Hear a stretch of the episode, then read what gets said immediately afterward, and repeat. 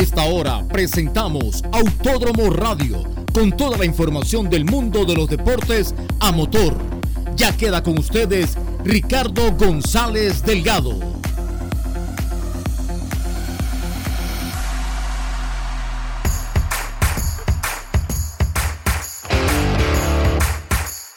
Arrancamos Autódromo Radio. Un cordial saludo de este servidor Ricardo González Delgado. Recuerden seguirme en redes sociales como Ricardo F1 Latam, en Instagram y también vía Twitter. En cabina me acompaña el señor John Suira. Saludos a John Suira también que está a cargo de los controles a esta hora del día. Diferentes temas para el día de hoy, ya en este parón ¿no? de vacaciones donde los pilotos están en otras cosas, están ya más en modo vacation, ¿no? Algunos están surfeando, otros están visitando eh, los leones en África, otros están practicando el kayak, en fin, otros andan pues ya más metidos en temas de familia. Pero hoy hablaremos sobre Ferrari y las órdenes de equipo. Se debate más afuera que a lo interno de la escudería de Maranello. También hablaremos sobre los puntos fuertes y débiles de cada auto en esta temporada 2022 según la máxima categoría del automovilismo que es la Fórmula 1. Y Porsche registra una nueva marca relacionada con la Fórmula 1. Lo que era un secreto a voces, pues hoy en día ya es una realidad y este gigante del automovilismo llega a la Fórmula 1. También tenemos, ¿no? Por supuesto, su segmento favorito, Biografía Racing, a cargo de Paola Castañedas de A los Pits, en donde el protagonista será en esta ocasión, el joven piloto británico de las flechas de plata, el señor George Russell. Bien, hablaremos ahora, vámonos de lleno ya, ¿no? A qué sucede a lo interno de la escudería de Maranello, porque aseguran desde, desde los del cabalino rampante, ¿no? Que usar órdenes de equipo entre Charles Leclerc y Carlos Sainz Jr. se debate. Más fuera de Ferrari que dentro, imagínense, ya que buscan la igualdad entre sus pilotos. Tras un gran inicio de temporada que les llevó a liderar los dos mundiales bajo la nueva normativa de la Fórmula 1 para la temporada 2022, Ferrari ha visto cómo sus esperanzas se han desvanecido tras caer por detrás de Verstappen y Red Bull en sus correspondientes clasificaciones. Charles Leclerc se encuentra a 80 puntos del neerlandés de Red Bull en el campeonato de pilotos a falta de nueve carreras, imagínense, está bastante complicado para el monegasco de Ferrari, ¿no? Después de ceder bastante terreno por lo que los abandonos en España y Azerbaiyán, que se sumaron al accidente cuando iba líder en Francia, esto pues eh, le ha quitado bastante esperanza a, ese, a esa lucha por el campeonato con respecto a Verstappen. Por su parte, Ferrari está a 97 puntos de la escudería de Milton Keynes en la tabla que determina los mejores constructores del presente año 2022. Una de las preguntas que más han oído en Maranelo o que se han escuchado eh, o que se han hecho eco ¿no? dentro de la escudería del caballino rampante este año es si le darían prioridad al monegasco usando a Carlos Sainz para ayudarlo a lograr el que sería su primer título, eh, bastante complicado desde mi punto de vista, pero el equipo siempre ha insistido en que era demasiado pronto para plantearse situaciones como estas. Cuando la prensa le preguntó eh, sobre el enfoque que estaba siguiendo Ferrari en cuanto a las órdenes de equipo, el director deportivo de la escudería, o de la estructura, ¿no? Laurent eh, McKeans, consideró que era un tema al que se le estaba dando más importancia desde fuera que en el propio conjunto italiano. Tienes razón al decir que se debate más fuera de Ferrari que dentro, eh, dijo Laurent. Pero en realidad siempre hemos sido muy claros. Nuestro objetivo es conseguir el mejor resultado para el equipo. Ferrari es lo primero. Luego, por supuesto, habrá un punto en el que tendremos que centrarnos más en un piloto que en otro. Si la posición en el campeonato lo requiere, obviamente, ¿no? Continuó diciendo Laurent McKees. Por lo tanto, no significa esperar la diferencia matemática, sino estar en el punto de la temporada en el que crees que es lo correcto. Carlos Sainz consiguió su primera victoria en la máxima categoría del automovilismo en el Gran Premio de Gran Bretaña, esto el pasado mes de julio, tras adelantar a Leclerc durante el reinicio de la carrera tras un periodo de auto de seguridad. Ferrari había elegido estrategias diferentes para cada uno de sus pilotos y la del madrileño consistía en pasar, mejor dicho, parar en boxes para montar un juego de neumáticos nuevos. El equipo se enfrentó a las críticas después de sus decisiones estratégicas en Hungría tras desperdiciar la ventaja que había obtenido Leclerc a mitad de carrera al ponerle el compuesto más duro, lo que le hizo entonces retroceder hasta la sexta posición. Ferrari había defendido su estrategia tan solo una carrera antes, en Francia, cuando decidió meter a Carlos Sainz a boxes en los últimos compases para cumplir con una sanción de 5 segundos por un unsafe release, una liberación insegura más que nada, ¿no?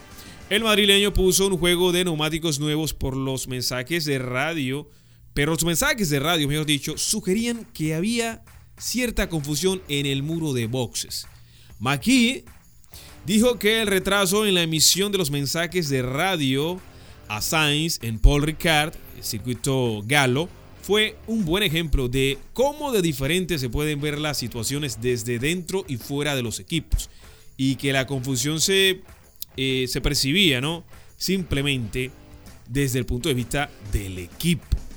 Bueno, no sé a qué exactamente se refiere el señor Laurent McKee con respecto a estas declaraciones, porque lo cierto es que eh, se comunicaban por radio con Carlos Sainz cuando justo estaba peleando posición ya de cara a la última curva antes de pasar por la recta principal con Checo Pérez. Y en ese preciso instante le decían box box que entrará a pits justo antes de encarar la recta peleando posición con Checo. Era una situación bastante compleja para Carlos, eh, tomando en cuenta que estaba peleando por posición en ese preciso instante. Bueno, eh, con respecto a este tema, siguen las, alarmas encendidas lo interno del equipo. Matías Binotto eh, lucha con la prensa para, de alguna manera, ocultar estas divisiones que hay ya dentro de la, de la escudería de Maranello, los del cabalino rampante.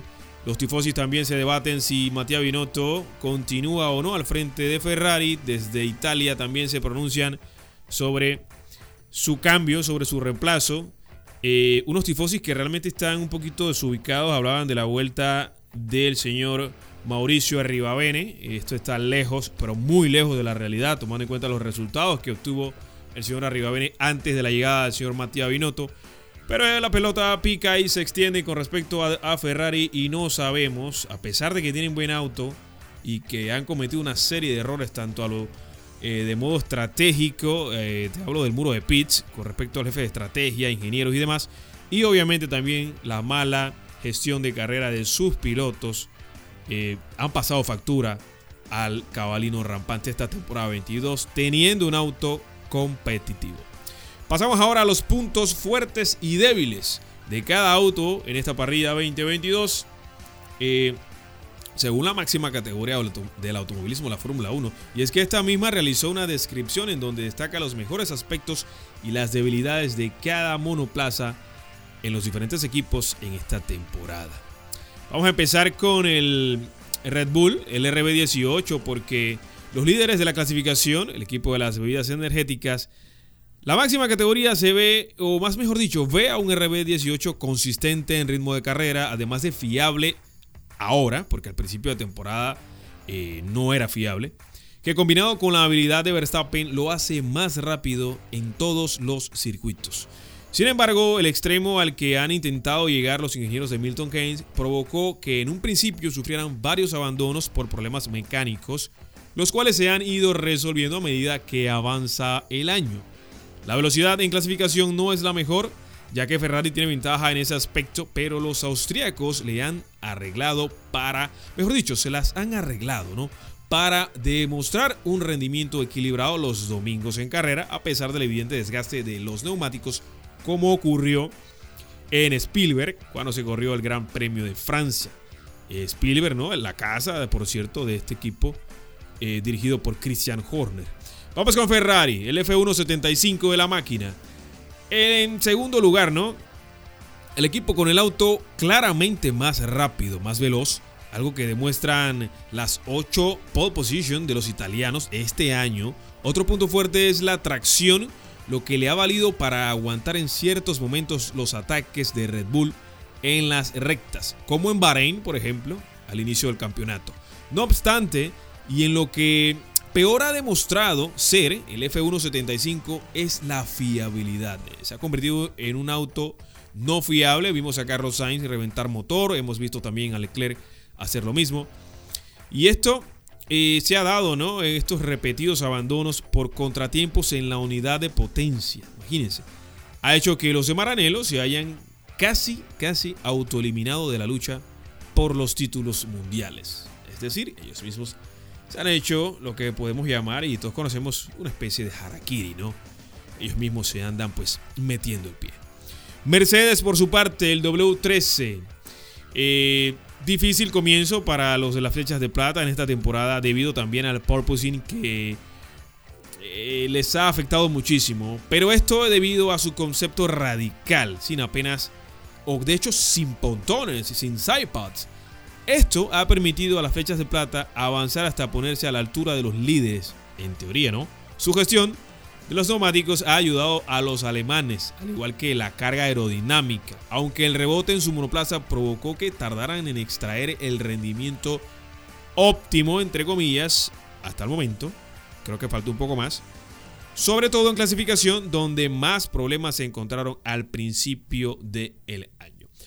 Alpini, con el A522, los cuartos eh, clasificados en la general de constructores, Destacan por tener un A522 constante en la carga aerodinámica, sí, bastante eh, un rendimiento pues aceptable, con un auto rápido en las curvas de gran velocidad. Además, su diseño de unidad de potencia dividida ha demostrado que puede funcionar, a pesar de que su fiabilidad no ha sido lo mejor de la parrilla. En los puntos débiles sigue estando la falta de carga con respecto a los líderes. Algo normal, pero que se ha visto reflejado en los circuitos como Mónaco o Imola, donde solo sumaron 6 puntos entre ambos pilotos. McLaren, por su parte, con el MCL36, un candidato a ser el mejor del resto, se han puesto meta como la aerodinámica. Nunca se han eh, caracterizado por una buena distribución de carga aerodinámica. Ellos se enfocan más pues, en motor y en la puesta a punto del piloto, la que elija el piloto. El caso de Norris, que es su caballito de batalla en este momento. Esto también eh, son buenos los dirigidos por Zach Brown en la gestión de los neumáticos. Pero la débil parte delantera del MSL36, tanto en frenada como en la entrada a curva, hace que en tandas largas no sean los mejores. Es por eso que vemos a un eh, MSL36 de McLaren los sábados en clasificación haciendo buenas tandas y en ritmo de carrera el día domingo se caen. Con una gran carga de combustible y las gomas desgastadas, este monoplaza naranja es muy complicado de pilotar, como pueden dar fe Lando Norris y Daniel Richardo los domingos en carrera. Alfa Romeo con su modelo C42, una de las sorpresas esta temporada, ¿no? Ya que han pasado de estar en la zona baja de la clasificación a pelear habitualmente por los puntos. Su C42 es versátil, capaz de ser el mejor del resto en ocasiones, ya que su motor Ferrari le permite ser más veloz en las rectas. Además de que en el inicio del año era el auto con un menor peso, el auto más ligero de la parrilla al principio de año. ¿eh? No obstante, lo que les ha proporcionado tanta ventaja también ha sido su mayor debilidad, y es que en el motor de Maranello ha provocado muchos abandonos en el equipo de Hinwell cuando estaban en posiciones de sumar puntos. Recordemos que como son clientes de Ferrari, usan motorización italiana. Cuando Ferrari tiene estos problemas de fiabilidad, obviamente Alfa Romeo cae en estos problemas. Hemos visto a Valtteri Bottas abandonar, hemos visto a Wang Yusu también. En fin, Alfa Romeo eh, hay un poco de sus fortalezas y debilidades, ¿no? Vamos con el equipo norteamericano de Haas con su modelo VF22 en la parte baja, ¿no? Pero no menos importante, ¿no? Podemos decir, está este equipo ya que ha sido la escudería que ha dado un mayor paso adelante. ¿Por qué? Los estadounidenses dejaron atrás ser el, el equipo rojo débil, ¿no? Para luchar por los puntos, gracias en parte a la mejoría del propulsor Ferrari. Recordemos que también usan motorizaciones de Ferrari que le permite ser más rápido, incluso en pistas donde la carga aerodinámica desempeña un papel clave, ojo. Sin embargo, su tardanza en el desarrollo de este auto ha provocado que en ocasiones se queden muy atrás cuando su objetivo era seguir en la lucha en la zona media. Hasta la última cita previa a las vacaciones de verano, Haas no introdujo su primer paquete de actualizaciones. Importante, ojo, por lo que solo el tiempo dirá si están acertando o no. Veremos un Haas más agresivo, más rápido, seguro que sí. Ahora en Spa Francorchamps, que es la próxima cita de este campeonato. Alfa Tauri con el AT03. Si hablamos de sorpresas, ahora hay que hacerlo de decepciones. Y es que Alfa Tauri ha protagonizado un claro descenso en su rendimiento. Eh, los de Faenza, con su modelo AT03, tienen un buen auto en pistas donde es necesaria la tracción, como por ejemplo Mónaco o Baku, por su poca carga aerodinámica, ha hecho que se queden atrás respecto a sus rivales. La falta de desarrollo también ha sido importante y ha dificultado a su puesta a punto, ¿no? La configuración del auto en sí en cada gran premio, ya que no podían averiguar cuál era el máximo del auto. Algo que se suma a los problemas con el motor Honda que han sufrido esta temporada. Recordemos que ellos son clientes y escudería menor de Red Bull y obviamente cuando Red Bull pasa por problemas mecánicos, en teoría Alfa Tauri también y no ha sido la excepción. Vamos ahora con el equipo británico de Aston Martin con su modelo AMR 22. El equipo que ha sido noticia en la primera semana del verano, Aston Martin, ha tenido una montaña rusa en esta temporada 2022. El primero a mostrar el verdadero aspecto de un monoplaza de una nueva generación esta 2022 cuando cambió radicalmente la Fórmula 1. Pero su aspecto definitivo no se vio hasta Barcelona, cuando presentaron un auto muy similar al de Red Bull por la forma y concepto de sus pontones. Además, en Hungría introdujeron un nuevo alerón trasero que el resto de rivales ya está estudiando, por lo que queda demostrada su capacidad de desarrollo. Sin embargo, el AMR22 ha sufrido una evidente falta de carga aerodinámica, lo que indica que no han seguido la dirección correcta a pesar de que a pesar de querer ir tras los pasos del RB18 de Red Bull, por lo que deberán hacer cambios si quieren darle un monoplaza competitivo en 2023 al asturiano, a don Fernando Alonso y al que va a ser su pareja, el señor Lawrence Stroll, mejor dicho, Lance Stroll. Lawrence es el padre de Lance, dueño y propietario de Aston Martin.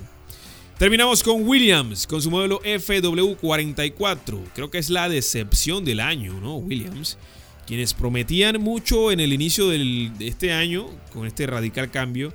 Este modelo FW44, eh, yo diría que no ha sido capaz, eh, más bien el equipo, ¿no? no han sido capaces de rendir como se esperaba. El auto británico ha destacado en las curvas de alta velocidad, sí, y en su fiabilidad, mejor dicho, en su habilidad para calentar las gomas. Algo clave cuando el asfalto está mojado o en condiciones difíciles, pero el mismo diseño tan diferente ha sido lo que ha retrasado a los de Grove. Los ingenieros ingleses trataron de sorprender y lo hicieron, aunque llegó aunque cuando llegó el momento de la verdad, mejor dicho, tanto para Alexander Albon como para Nicolás Latifi, no han tenido las herramientas ideales para pelear por entrar en la zona de puntos. Aunque yo quiero rescatar al piloto tailandés Alexander Albon o Alex Albon, creo que es el que más ha exprimido, el que más le ha sacado provecho con lo que tiene este modelo FW44 de Williams.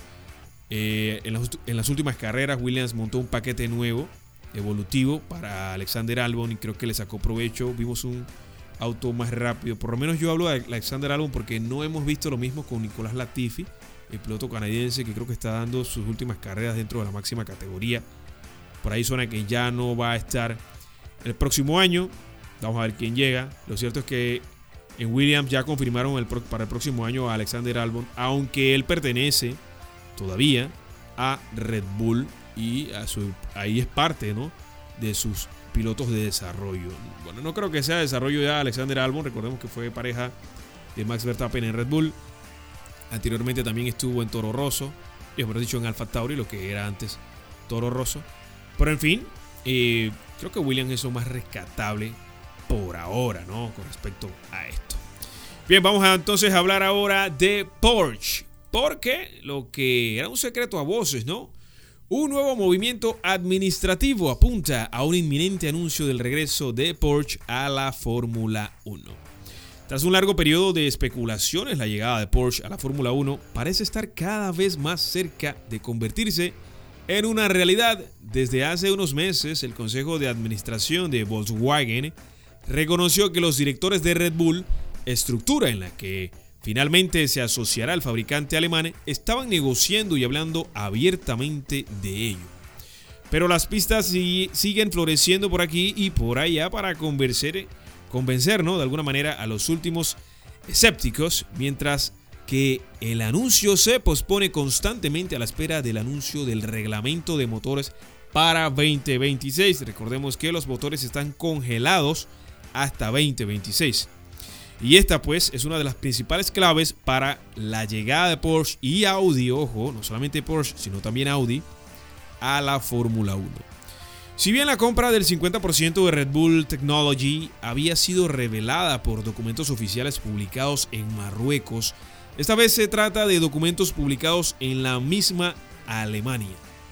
En concreto, el lunes se dio a conocer que Porsche había presentado una solicitud de marca en la oficina alemana eh, de patentes y marcas como Finally o F1 Nelly. ¿Sí?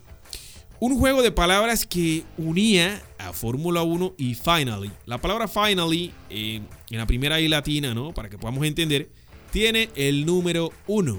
Entonces, lo que podemos interpretar al final o traducir como Finally, esta entonces es la marca que registra Porsche dentro de la oficina alemana de patentes y marcas. Si la marca alemana volviera oficialmente a la máxima categoría del automovilismo, lo haría por primera vez desde 1991, cuando el fabricante gestionaba el motor de Footwork. En referencia a la existencia de un papeleo entre bastidores, ¿no? Eh, podemos decir de, de, esta manera, ¿no? O backstage. Antes de esta nueva pista, ojo, y pese a la falta de un anuncio oficial, el asesor de Red Bull, el señor Helmut Marko, dijo lo siguiente en una entrevista exclusiva a la prensa. La situación es bastante simple. La decisión del Consejo de Administración de Volkswagen es que si el reglamento técnico de los motores cumplen sus criterios, entonces se estrenarán, o mejor dicho, se entrarán a la Fórmula 1. Entrarán a la Fórmula 1, ¿no? Se trata principalmente de la limitación de costes, la sostenibilidad, el combustible, las emisiones cero y la igualdad de oportunidades como recién llegado a la categoría con más posibilidades en términos de bancos de pruebas, etc. Pero en términos de puramente, o mejor dicho, pero en términos puramente formales, esta nueva normativa aún no existe como tal. Se espera que el presidente de la FIA lo someta pronto a una votación por correo electrónico. Solo entonces las cosas se podrán oficialmente hacer y obviamente se pondrán en su sitio. Concluyó diciendo el asesor eh, principal de Red Bull, eh, el señor Helmut, Helmut Marco. Bien, este tema de Porsche es súper interesante. También estaría llegando Audi a la máxima categoría, creo que a partir de 2026. Vamos a ver una Fórmula 1 mucho más competitiva, eh, bastante lejos de lo que hoy estamos viendo o como la conocemos. Positivo, creo que sí. Creo que la competencia aumentaría. Sería bonito ver a más de cinco equipos luchando por victorias y luchando por campeonatos, tanto en pilotos como en constructores. Bien, y gente, recuerden seguirme en redes sociales Ricardo F1 Latam en Instagram y vía Twitter. Ha llegado el momento de el segmento favorito de este programa, el segmento favorito de ustedes, queridos radioescuchas. Biografía Racing a cargo de Paola Castañedas de A los Pits. Sin más, vamos con Biografía Racing. Es momento de Biografía Racing. Gracias Ricardo. Vamos con su segmento Biografía Racing aquí en Autodromo Radio, donde hoy conoceremos un poco más de la vida de George Russell.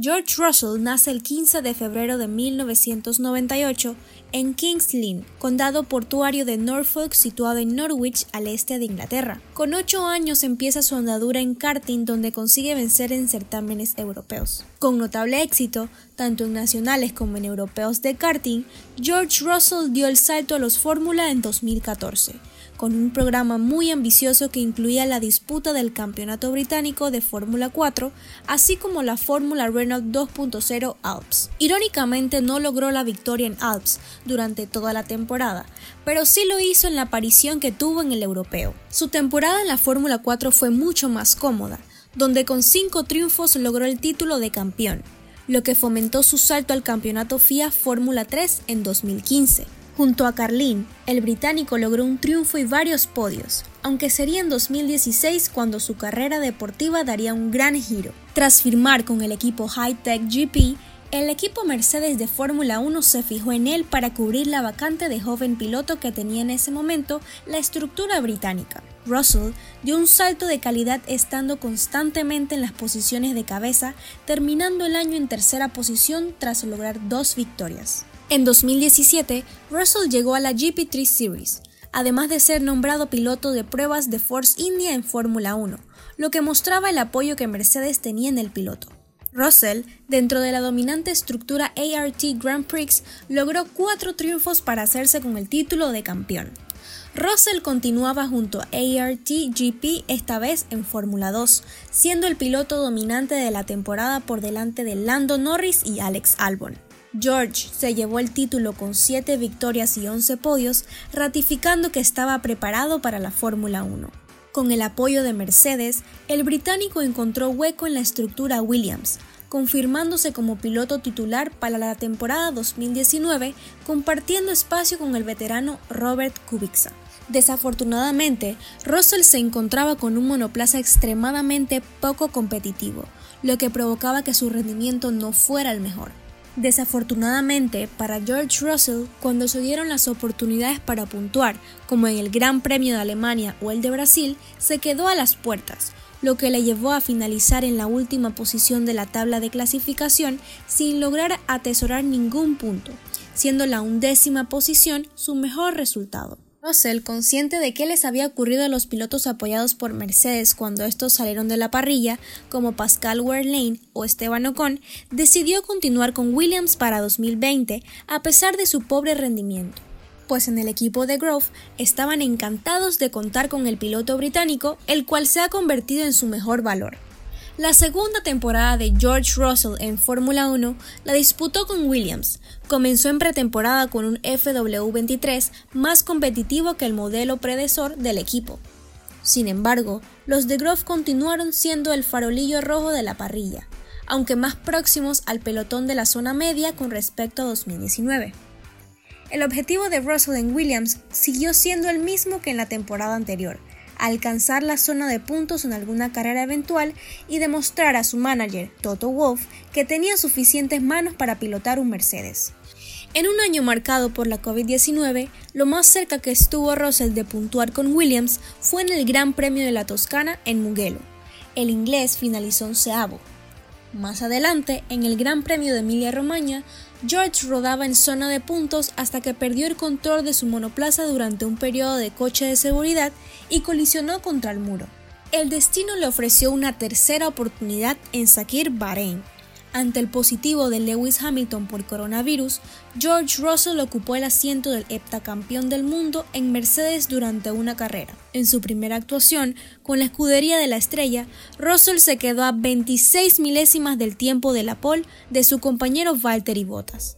En carrera, George se colocó en cabeza, pero una serie de infortunios en boxes más un pinchazo repentino cuando iba por la casa de la victoria le dejaron sin opciones de triunfo. Russell finalizó noveno y sumó tres puntos, un punto extra por marcar la vuelta rápida. En definitiva, el piloto británico vivió una montaña rusa de emociones en 2020, finalizando décimo octavo en el mundial pero dejando destellos de calidad.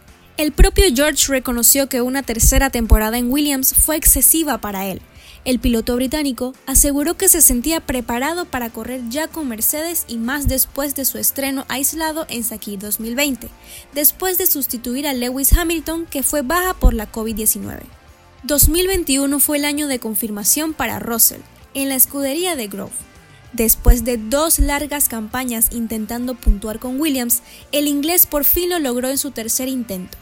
Fue en el Gran Premio de Hungría donde terminó llorando tras alcanzar el octavo lugar más adelante, lograría su primer podio en la Fórmula 1 en el polémico Gran Premio de Bélgica.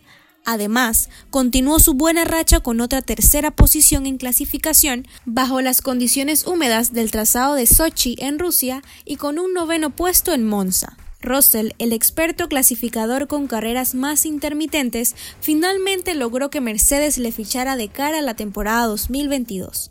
George daría el gran salto a la escudería de la estrella después de tantos años de esfuerzo y de sacrificio en una Williams en periodo de reconstrucción. En total, George Russell ha participado en 73 grandes premios, ha acumulado 177 puntos, una pole, 6 podios y hasta el momento ningún título mundial. Esperamos hayan aprendido un poco más sobre George Russell. Nos escuchamos en el próximo Biografía Racing y recuerden seguirnos en todas nuestras redes sociales como arroba los barra bajo lat. Seguimos contigo Ricardo. Hasta aquí, Biografía Racing. Esto fue Biografía Racing con Paula Castañedas de A los Pits. Y bueno, ya conocimos un poco más de la vida del joven piloto británico de las flechas de plata, George Russell. Para los que no sabían algunas cositas, pues ahora conoces un poco más de George Russell. Gente, ya no hay tiempo para más. Hasta aquí llegamos en este programa de Autódromo Radio. Recuerden seguirnos en redes sociales, Ricardo F1 Latam, en Instagram y también vía Twitter. Saludos a John Suira que estuvo en controles. Y gente, como en cada programa, no dejes pasar la posibilidad de vivir un gran premio de Fórmula 1 en persona. Nos vemos la próxima semana y recuerden, la Fórmula 1 regresa el 28 de agosto cuando se celebre el Gran Premio de Bélgica desde el circuito de Spa-Francorchamps completamente renovado y reestructurado. Nos vemos en una próxima emisión. Chao gente y cuídense mucho.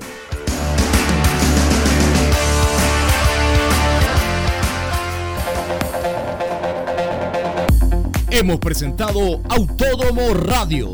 La invitación cordial para nuestro próximo programa con toda la velocidad de Autódromo Radio.